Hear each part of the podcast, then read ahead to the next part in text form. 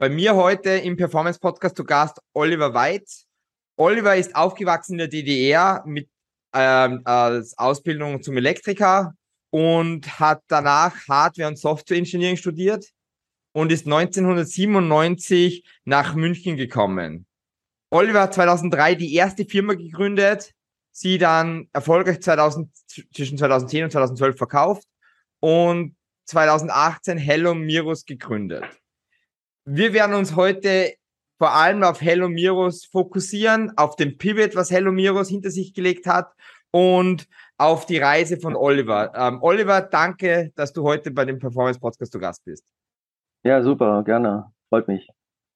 Oliver, ganz kurz zu dir. Ähm, wie würden dich deine Kollegen beschreiben, wenn du nicht im Raum wärst? Oh mein Gott, das ist immer eine ganz üble Frage, ähm, die, man, die man äußerst ungern bearbeit, äh, beantwortet. Ähm, weiß nicht, ich, ich glaube, die würden mich kreativ und teilweise ein bisschen überorganisiert nennen. Aber das ist ja perfekte Antwort. Du, ja, weiß ich nicht. Oliver, was treibt dich an? Ähm, also ich arbeite halt gerne in Teams zusammen. Ich finde es, ähm, ich mir macht es mega Spaß, mit Teams zusammen ähm, Dinge zu erarbeiten, wovon am besten eigentlich, wovon alle glauben am Anfang, dass es nicht geht.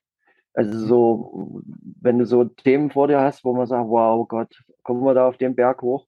Aber im Team kannst du das irgendwie schaffen und diese Struktur zu schaffen und diesen Spirit in einem Team aufzubauen, das macht halt, äh, das macht halt viel, viel mehr Spaß als alleine irgendwas, was vor sich hin frickeln und dann stolz drauf sein. Das macht viel mehr Spaß, wenn man es mit Leuten teilen kann. Und das ist äh, für mich immer so in dieser Startup-Szene was, was du da halt sehr oft beobachten kannst, dass, mhm. dass, dass immer Teams gemeinsam erfolgreich sind. Das finde ich, ja, das ist, das ist sehr inspirierend.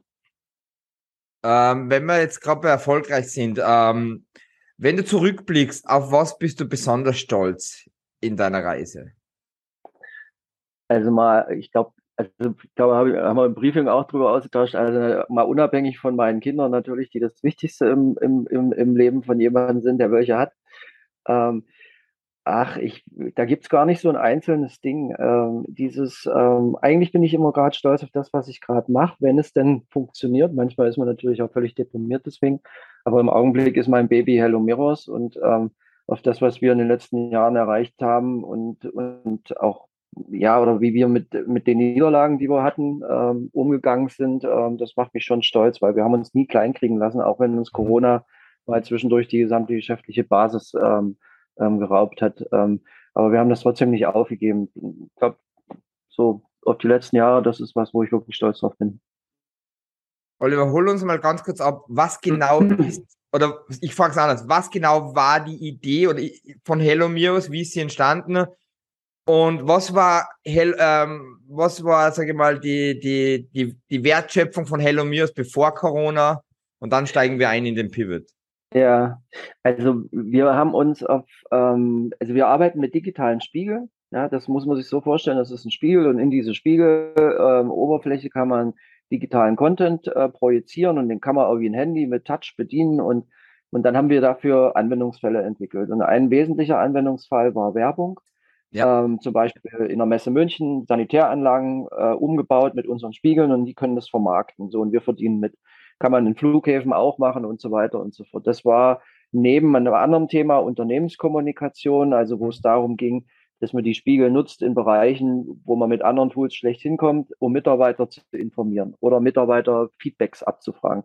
Solche Use Cases haben wir genannt. Das geht hin bis zu, in Werkhallen kann man in Spiegeln in bestimmten Bereichen installieren und eine Mitarbeiter täglich an die Mitarbeiter Fragen ausspielen, zum Beispiel zur Betriebssicherheit oder alles solche mhm. Themen.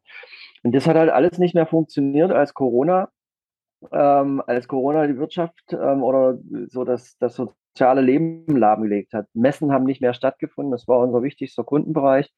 Ähm, und äh, im Bereich Unternehmenskommunikation haben die Firmen auf einmal auch alle zurückgezogen. Also wir waren de facto ohne eine geschäftliche Basis innerhalb sehr kurzer Zeit und mussten dann ähm, einen Weg finden, da rauszukommen. Und das war erstmal ein großes Loch, in das wir gefallen sind. Und dann haben wir viel ausprobiert ähm, und sind dann irgendwann ähm, an dem Punkt angekommen, was wir heute machen, dass wir Physiotherapie digitalisieren, zum Beispiel in Krankenhäusern, wo Menschen nach einer schweren Operation wieder laufen können und ähm, man können mit einem Spiegel, mit einem Physiotherapeuten im Spiegel üben Also der Hintergrund ist, es gibt halt wenig Therapeuten oder zu wenig Therapeuten. Der Bedarf an Therapeuten ist sehr groß. Und das kann man auch im Altenheim machen oder in Reha-Einrichtungen. Und da gibt's ganz weiträumige Anwendungsszenarien für. Und da sind wir dann nach vielen Gesprächen mit Ärzten, mit Therapeuten irgendwann drauf gekommen, haben das verprobt und es hat funktioniert. Und dieser, dieser Switch, diese Änderung der Strategie auf ein völlig neues Produkt, das war, das hat zwei Jahre gedauert. Da haben wir hart dran gearbeitet und ähm, ja, das ist die Story. Wenn, wenn wir da noch einen Schritt zurückgehen, ähm, wer waren eure Kunden vor Corona? Also vor Corona waren unsere Kunden zum Beispiel, nehmen wir mal ein Beispiel eine Messe München, also so Betreiber von großen Lokationen, wo Massenevents stattfinden. Oder wir hatten zum Beispiel auch, äh, wir haben auch mit Tesla gearbeitet, wir haben mit Tesla zum Beispiel mhm. so ein Konzept entwickelt für einen Store, ähm, wo keine Mitarbeiter mehr sind, sondern nur noch Spiegel und du kommunizierst mit Spiegeln und kannst da eine Probefahrt drüber buchen oder die Informationen über ein Auto ähm, abrufen. Ähm, oder wir haben mit, ähm, mit, mit Firmen, die viel auf Messen international unterwegs sind, die haben unsere Spiegel zum Beispiel mit auf Messestände auch genommen. Ja. Ähm, weil kein Mensch läuft an einem Spiegel vorbei, ohne reinzuschauen. Das war immer so unser Slogan. Und es funktioniert auch. Du hast Spiegel an deinem Messestand und kommst dadurch schneller mit Leuten in Kontakt.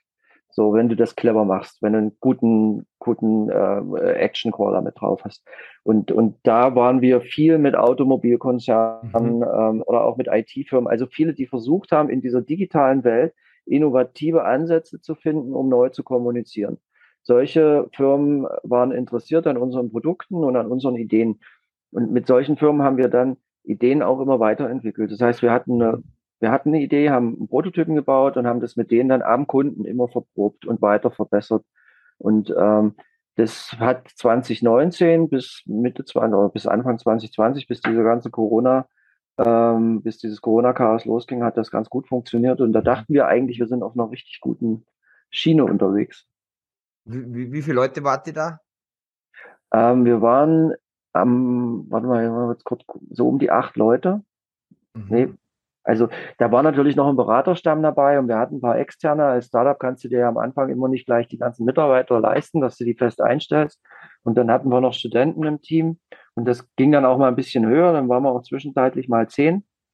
Ähm, ja, aber das Kernteam, das waren immer so vier, fünf Leute so in den ersten zwei, drei Jahren. Und ist das Kernteam, hat das diese schwierige Phase, hat das Kernteam diese schwierige Phase überstanden? Oder habt ihr euch von ein, zwei trennen müssen? Also wir mussten uns tatsächlich trennen, weil uns das Geld ausgegangen ist. Wir beiden Gründer, wir waren zwei Gründer und wir sind tatsächlich ähm, zusammengeblieben und haben uns da durchgeboxt. Ähm, das lief halt so, ich habe halt zwischendurch Interim-Mandate angenommen, ähm, um dass, dass noch mehr Geld reinkommt. Aber wir haben eigentlich zusammen ähm, die Neuausrichtung der Firma organisiert, haben neue Geschäftsmodelle eruiert ähm, aber wir mussten uns von dem größten Teil der Mitarbeiter tatsächlich trennen, weil wir es nicht mehr bezahlen konnten. Ähm, und ähm, das war bitter. Ja. ja. Wir sind allerdings mit allen noch in Kontakt und äh, irgendwann in der Hoffnung, den einen oder anderen mal wieder mit zurückzukriegen. Vielleicht klappt es ja. Ich meine, die haben natürlich auch alle ein Leben danach, logischerweise. Und hilf, ähm, hilf mir ganz kurz zu verstehen, jetzt, jetzt war es eigentlich, ähm, also Hello mir gedacht, um einfach, sage ich mal, äh, unterstützen, äh, Firmen zu unterstützen, zu kommunizieren, zu verkaufen, in diese Richtung eher. Und dann, ja, habt, ihr den, genau. dann habt ihr den Sprung, den Switch gemacht, jetzt in eine, als Medical Device, in, in äh, eigentlich in eine Bewegungsunterstützung, in, in, in wie, wie ist dazu gekommen? Also wie kann man so einen, wie seid ihr auf so einen also harten Switch gekommen? Also äh, im Grunde es gibt seit einigen Jahren, ähm, gab es in den USA ein Startup, Mirror CO hießen die, und die haben im Fitnessbereich Anwendungsfälle mit Spiegeln entwickelt. Es war eine ehemalige Ballerina, lag nah, Ballerinas üben viel vor Spiegeln. Mhm. Die ist irgendwann auf die Idee gekommen, ich kann auch komplette Fitnessprogramme drauf machen. Mittlerweile gibt es weltweit Firmen, die diese Konzepte nachbauen im Fitnessbereich, auch in Deutschland gibt es da welche. Und ähm, wir haben diesen Markt immer beobachtet, haben damit experimentiert, haben mal mit ein paar Fitnesstrainern und so Yoga-Leuten mal so ein paar Übungen gedreht auch und haben das ausprobiert und dachten, wow, funktioniert cool. Aber in dem Markt gibt es so viele Player ähm, und vor allem gut gefundete Player. Und das war für uns mhm. nicht wirklich ein Ding. Und dann sind wir irgendwann mit Ärzten während der Corona-Pandemie in Gespräche gekommen. Und da gab es einen, der war spezialisiert darauf, Hüft- und Knieprothesen ähm, bei, bei Leuten zu implantieren. Und der hatte halt das Problem, ähm, dass äh, seine Physioabteilung im Krankenhaus, da waren ganz viele in Quarantäne. Und ähm, jetzt muss man aber wissen, wenn ich so eine schwere OP habe, muss ich idealerweise ein paar Stunden nach der OP im Aufwachraum fange ich schon an, wieder was für, für ja, die Durchblutung ja. zu tun. So, und je mehr ich übe, umso schneller komme ich aus dem Krankenhaus raus. Und je mhm. weniger ich übe, oder am Wochenende vielleicht gar nicht, weil kein Therapeut da ist, umso länger ist der Aufenthalt im Krankenhaus. Ist schlecht für den Patienten, schlecht fürs Krankenhaus, schlecht für die Kosten im Gesundheitssystem. Es hat für alle Seiten nur Nachteile. Und dann haben wir mit diesem Arzt ähm, ein Konzept erarbeitet, wie wir diese Therapeuten so ein Therapeut hat 20 Minuten Tag, äh, Zeit am Tag für so einen Patienten. Und wir haben dann Konzepte erarbeitet, wie wir aus den 20 Minuten fünf bis zehn machen können. So der Therapeut macht immer noch die Untersuchung am Patienten, guckt, ist alles okay. Und dann sagt er dem, welche Übungen er machen kann am Spiegel. Und der restliche ähm, Auf, Aufwand, der kommt aus dem Spiegel. Das ist ein Therapeut, der wie ein Video abläuft. Und der dann auch alles erklärt, was der Patient machen muss. Also es geht halt darum, den Patienten zu bewegen. Aber der Patient hat nicht den Spiegel daheim, sondern der geht dann wirklich in, das, äh, in den Nebenraum oder in den gleichen Raum und stellt sich dann vom Spiegel hin. Genau, im Krankenhaus. Also das fängt an, dass die, die, die Patienten bereits im, im Aufwachraum bestimmte mhm. Übungen machen, im Bett liegend, steht halt der Spiegel dann ähm, ein Spiegel am Fußende vom Bett, der Patient sieht sich im Spiegel. Also der Trick ist immer, ich sehe mich in der Reflexion, ich sehe den, äh, den Therapeuten in der Reflexion und dann sehe ich zwei Personen im Spiegel und kann sehen, ob ich die Übung richtig mache. Und dafür brauche ich keine Kamera, die ich in sensiblen Bereichen im Altenheim oder im Krankenhaus nicht will. Oder Sensoren, die der Patient sich anschnallen kann. Also sprich, das ist super einfach zu bedienen. Die meisten Patienten, die damit arbeiten, sind weit über 70, teilweise weit über 80 und kommen damit klar. Und das war halt ein Zufall, dass wir mit einem Arzt da drauf gekommen sind, haben das prototypisch gebaut, es hat funktioniert, dann haben wir es immer verbessert. Und dann äh, kam irgendwann mal, haben wir jemanden getroffen, abends in einer Bar, der ein Alten- und Pflegeheim betreibt. Und äh, wir haben ihm dann die Story erzählt und er sagt, wow, das könnten wir eigentlich, wir haben im Alten- und Pflegeheim auch Therapeutennotstand. Ja, ja. Das könnten wir doch, das könnten wir doch da auch mal probieren. Und dann haben wir einfach mal einen Prototypen für ein Alten- und Pflegeheim gebaut und das hat funktioniert. Auch da ging es darum, nicht den Therapeuten zu ersetzen, sondern ihm ein zusätzliches Hilfsmittel an die Hand zu geben, um quasi noch mehr Übungen im Repertoire zu haben, ähm, Übungsideen und so weiter. Und mittlerweile machen wir im Alten- und Pflegeheim spezielle Übungen für demente Personen. Ähm, das geht bis hin zu Übungen für Leute mit Schlaganfällen mhm. und äh, also in unterschiedlichsten Bereichen mit Singenübungen. Also man kann das in sehr, sehr vielen Bereichen nutzbringend einsetzen und wir entwickeln das kontinuierlich weiter. Das ist, also ich mein Opa selber in einem Altersheim und ähm, äh, Bewegung ist eine der wesentlichen Sachen. Und ich weiß, dass meine Schwiegermutter zum Beispiel, das Zufall ist, dass meine Schwiegermutter wirklich ähm, die Pflegerin ist, auch von meinem Opa. Und ähm, aber die sind überfordert, weil sie einfach so wenig Personal sind. Sie können nicht noch, sie sagen, sie können nicht noch Therapeut gleichzeitig spielen, weil so viel ja. drumherum ist. Ähm, meine Frage jetzt ist, ist das jetzt schon Habt ihr schon eine Zulassung? Wie, wie ist der Status? Dürft ihr schon das in Altersheimen rein oder ist das noch alles in der Experimentierphase? Also in Altersheimen haben wir schon die ersten Kunden. Mhm. Ähm, da, da dürfen wir das auch verkaufen. Im Krankenhaus sind wir im Augenblick an, an dem Thema, wir machen gerade eine Studie, also bereiten die gerade vor, wo wir halt quasi die Wirksamkeit nachweisen können. Und dann geht es darum, eine Medizinproduktzulassung ähm, äh, zu erwirken. Da sind wir jetzt dabei. Wir fangen gerade an mit dem Prozess. Im Alten- und Pflegeheim brauchen wir diese Medizinproduktzulassung nicht, weil auch die Therapeuten immer mitarbeiten. Ähm, und ähm, da ist es tatsächlich so, dass, dass das Interesse groß ist. Wir haben mhm. mhm. jetzt, also wir haben die Zehner-Marke noch nicht überschritten, aber wir sind bei acht Alten- und Pflegeheimen, die es jetzt nutzen und wir arbeiten intensiv mit den Mitarbeitern in den Alten- und Pflegeheimen zusammen. Und was wir jetzt gerade lernen, das ist das ist so grundlegend wichtig, weil das kommt, also wenn wir in einem Alten- und Pflegeheim eine tolle Übung oder eine Idee mit den Mitarbeitern entwickeln, drehen wir die ab und dann steht die allen Altenheimen, die unsere Spiegel nutzen, zur Verfügung. Und damit können wir quasi gute Ideen, können wir sehr gut und schnell verteilen, weil die Spiegel halt alle online von uns abgetätigt werden. Und äh, da sind wir tatsächlich ähm, gut im, im, im Sales jetzt unterwegs. Super. Und du hast gesagt, die Zehnermarke, ist das so ein Ziel von euch, die Zehnermarke zu überschreiten? Ja, wir haben äh, natürlich, äh, wir sind jetzt gerade im Funding, äh, wir sind gerade dabei, wir machen gerade unser Pitch Deck fertig und äh, fangen gerade an, mit Investoren zu reden von Around A. Also sprich, dass es darum geht, dass wir das Produkt weiter in, äh, ja, also dass wir weiter finanzieren können, dass wir das Produkt schneller in den Markt bringen mhm. können. Das ist darum geht es in erster Linie.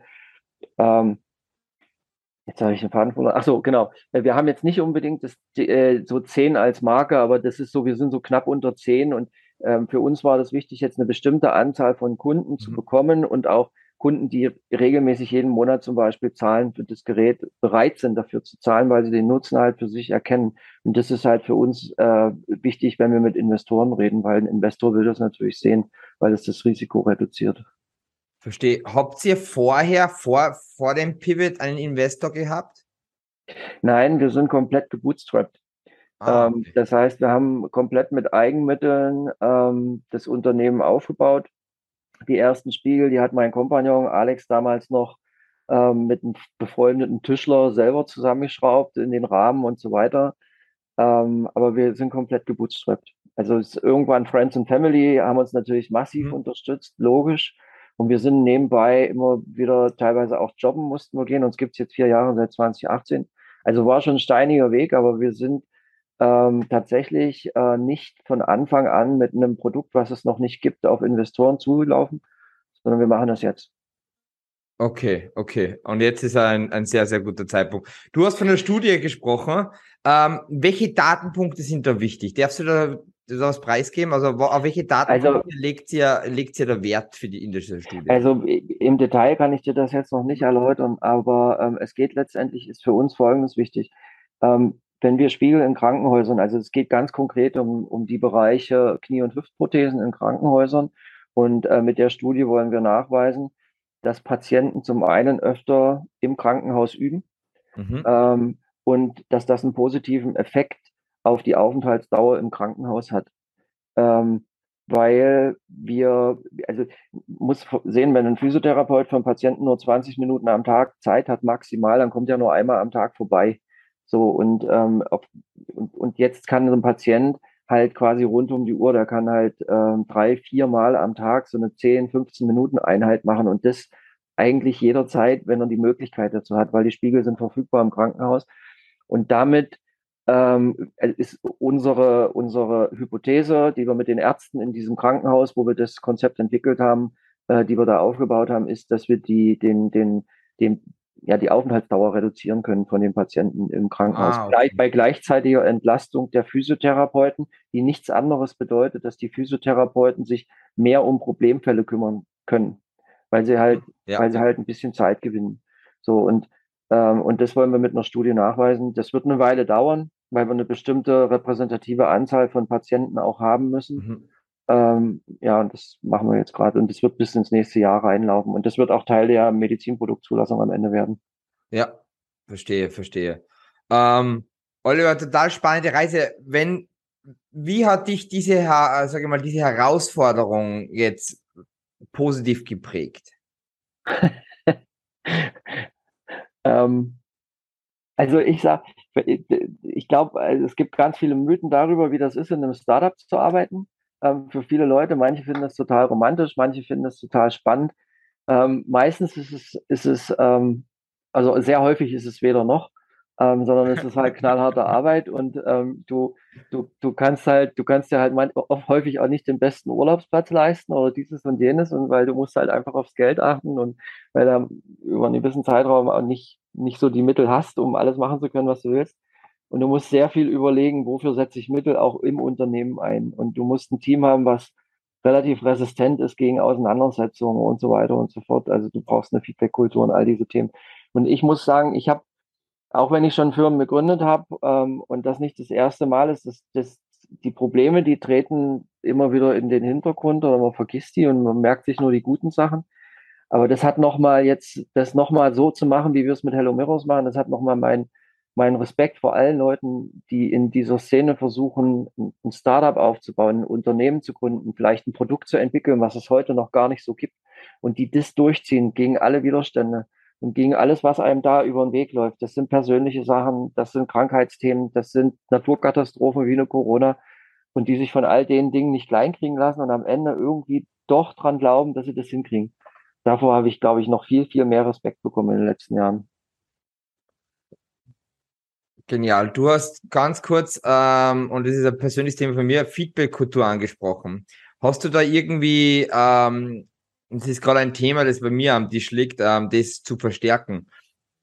Hast du da irgendwie, ihr habt irgendwie Leitsätze oder sagt ihr, hey, wir müssen so und so transparent kommunizieren oder ist das automatisch eine aus, aus der Zusammenarbeit, aus der Kultur entstanden oder habt ihr wirklich gesagt, hey, ein paar so Richtlinien, wie wir, wie, wie Feedback gegeben wird? Also ähm, im Team ist es so, dass wir ähm, immer freitags so einen Feedbackrunden hatten. Da hat mein, mein Kompagnon, der Alex, der hat immer allen Mitarbeitern in so einem 15-Minuten-Gespräch ähm, zur Woche kurz ein Feedback gegeben, gesagt, das war gut, das war nicht so gut.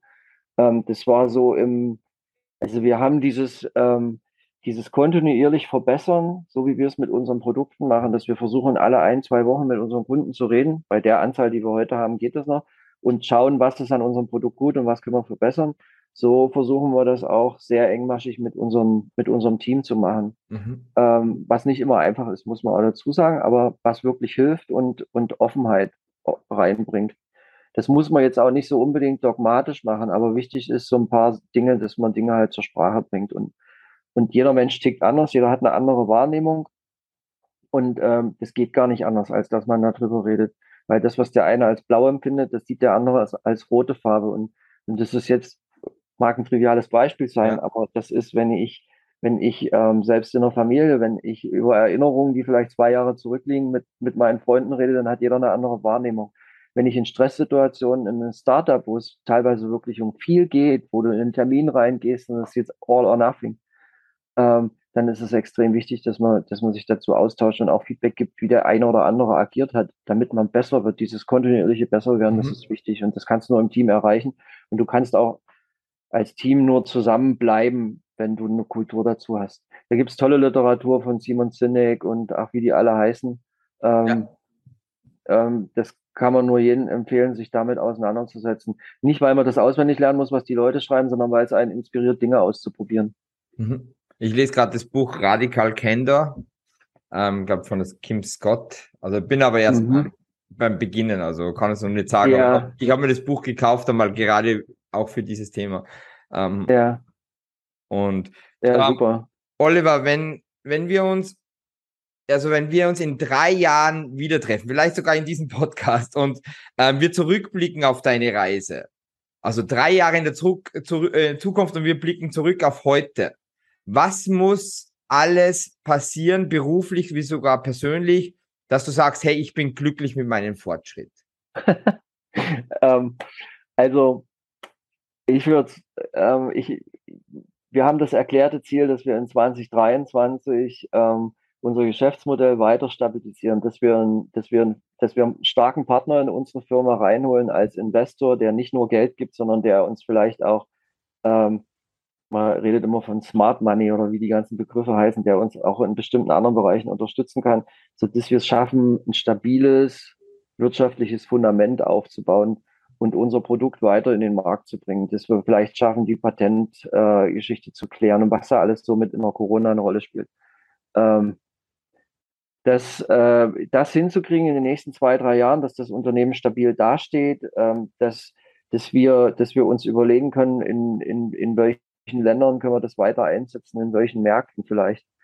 Ähm, das, ja, das ist im Augenblick, das, also es wird mich sehr glücklich machen, wenn wir das hinkriegen. Gerade mit der Historie, die wir bei Hello Mirrors haben, dass mal irgendwie so über uns das Dach zusammengefallen ist und wir mussten irgendwie völlig neue Wege gehen. Ich hoffe, dass uns das nicht nochmal passiert, sondern dass wir diesmal die Zeit haben, um wirklich das aufzubauen, woran wir glauben. Das wäre super. Genial, Oliver. Ähm, ich kann dir nur viel, viel Glück und viel Erfolg wünschen auf deiner Reise. Danke für deine Ehrlichkeit. Hat total Spaß gemacht mit dir im Podcast und ich wünsche dir alles, alles Gute. danke, danke. Das, danke, wünsche ich dir auch mit deinem Podcast. War schön, dass ich dabei sein durfte. Oliver, danke und Baba und vielleicht hören wir uns bis zum nächsten Mal, vielleicht mal in einem halben Jahr, ja, wenn die Studie, vielleicht reden wir mal über die Studie oder ich bin schon gespannt, welche Themen alle noch auf dem Tisch liegen. Ja, sehr gerne. Why not? Ciao, Baba, Oliver. Ciao. Hast du manchmal das Gefühl festzustecken? Dann bist du nicht allein. Der Podcast ist für Performer gedacht, die offen über ihre Reise und die damit verbundenen Herausforderungen sprechen wollen um andere Leute, die diese Schritte noch vor sich haben, die Möglichkeit geben, daraus zu lernen.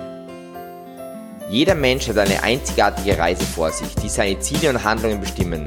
Wenn du die Herausforderungen anderer erkennst und sie zu eigen machst, setzt du ein unglaubliches Potenzial frei.